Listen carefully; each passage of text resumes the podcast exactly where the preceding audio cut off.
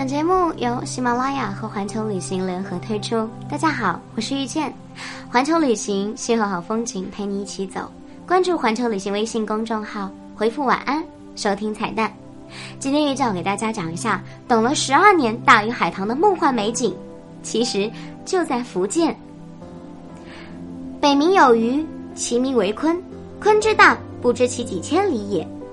这句话来自庄子的《逍遥游》，这是一部关于梦想的电影。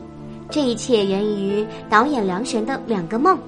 第一个梦是一条鱼不断变大，大到没有地方能容得下它；第二个梦是自己浑身赤裸，身处一个巨大的海沟，和一群古老的鱼在一起往前游。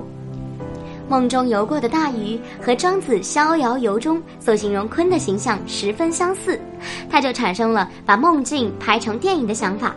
没想到为了这个梦努力了十二年。大鱼海棠第一次出现是在十二年前，这部短片当时获得了许多国内的大奖。二零零四年起，经历筹备、立项、剧本、资金瓶颈、众筹、跳票等种种事项，终于在二零一六年七月八日上映。关于大鱼海棠，影片讲述了一个属于中国人的奇幻故事。四十五亿年前，这个星球上只有一片汪洋大海和一群古老的大鱼。在与人类世界平行的空间里，生活着一个为神工作的族群，掌管着世界万物运行规律，也掌管着人类的灵魂。他们的天空与人类世界的大海相连。少女春在成人礼的那天被让去是人类世界巡游七日，不料他却在人间遭遇了危险，之后被人类少年所救。可是这位少年也因为救他而付出了生命。春为了挽回他的性命，不惜背着族人的规律，逆天而行，在海底世界秘密饲养起了少年的灵魂。关于音乐，《大鱼海棠》在配乐方面还是选择了日本作曲家吉田杰，代表作《穿越时空的少女》。值得一提的还有歌手陈奕迅现场《在这个世界相遇》，听完整个灵魂都飞起来了。关于福建土楼。中国的福建土楼有种梦一样的神秘感，像是来自世外桃源。每一个土楼里居住的几百户人家都是同姓的一个家族，他们生在里面，死在里面，世代在里面繁衍生息，最后子孙成群。这是一件多么美好的事情！土楼既是族人的家，也是他们的堡垒；既是归宿，也是枷锁。很多客家人已经背井离乡到城市里生活。土楼、灯笼、铜锁等等富有中国特色的元素，在电影中体现得淋漓尽致。导演对于福建土楼的超现实感着迷，而且大海本身就是一部关于家、关于自由的电影。没有人不对预告片中如梦如幻的场景陶醉，而这些场景在福建都能够找到原型。这个七月，随着大鱼海棠一起去福建吧。让你感受客家别样的风土人情。传闻上个世纪六十年代，美国中央情报局通过卫星拍摄发现，中国闽西山间有类似核反应堆的建筑设备，当时警铃大作，戒备不已。然而，这是中国的一种文化，以土楼、以土木石竹为主要建筑材料。利用未经烧培的砂质粘土和粘质沙土，按一定的比例搅拌而成，用夹板墙夯固而成的两层以上的房屋。论年代之久远，结构之巧妙，规模之庞大，内蕴之深厚，客家土楼则是中国乃至建筑史上的典范之作。福建土楼属于集体性建筑。其最大的特点在于其建造型大，无论从远处还是走到跟前，土楼都以其庞大的单体式建筑令人震惊。其体积之大，堪称民居之最。客家土楼建筑闪耀着客家人的智慧，它具有防震、防火、防御等多种功能，通风采光良好，而且冬暖夏凉。它的结构还体现了客家人世代相传的团结友爱传统。夜晚的土楼，家家户户亮起灯，映衬着整个村落梦幻似的动画里的一幕幕。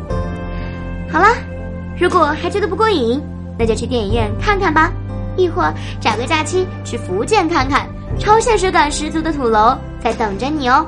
最后，用邓超的一句话来祝福大家：转发本条到你的朋友圈，下半年会有好事发生哦。这就是今天的环球旅行，我是遇见。我们明天见晚安。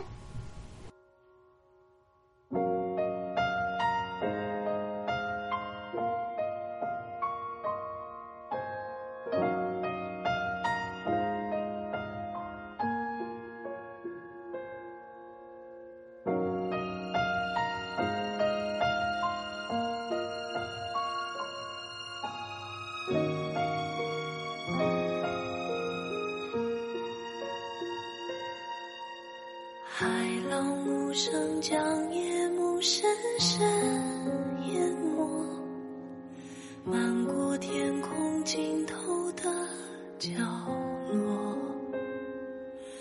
大雨在梦境的缝隙里流过，凝望你沉睡的轮廓，看海天一色，听风起。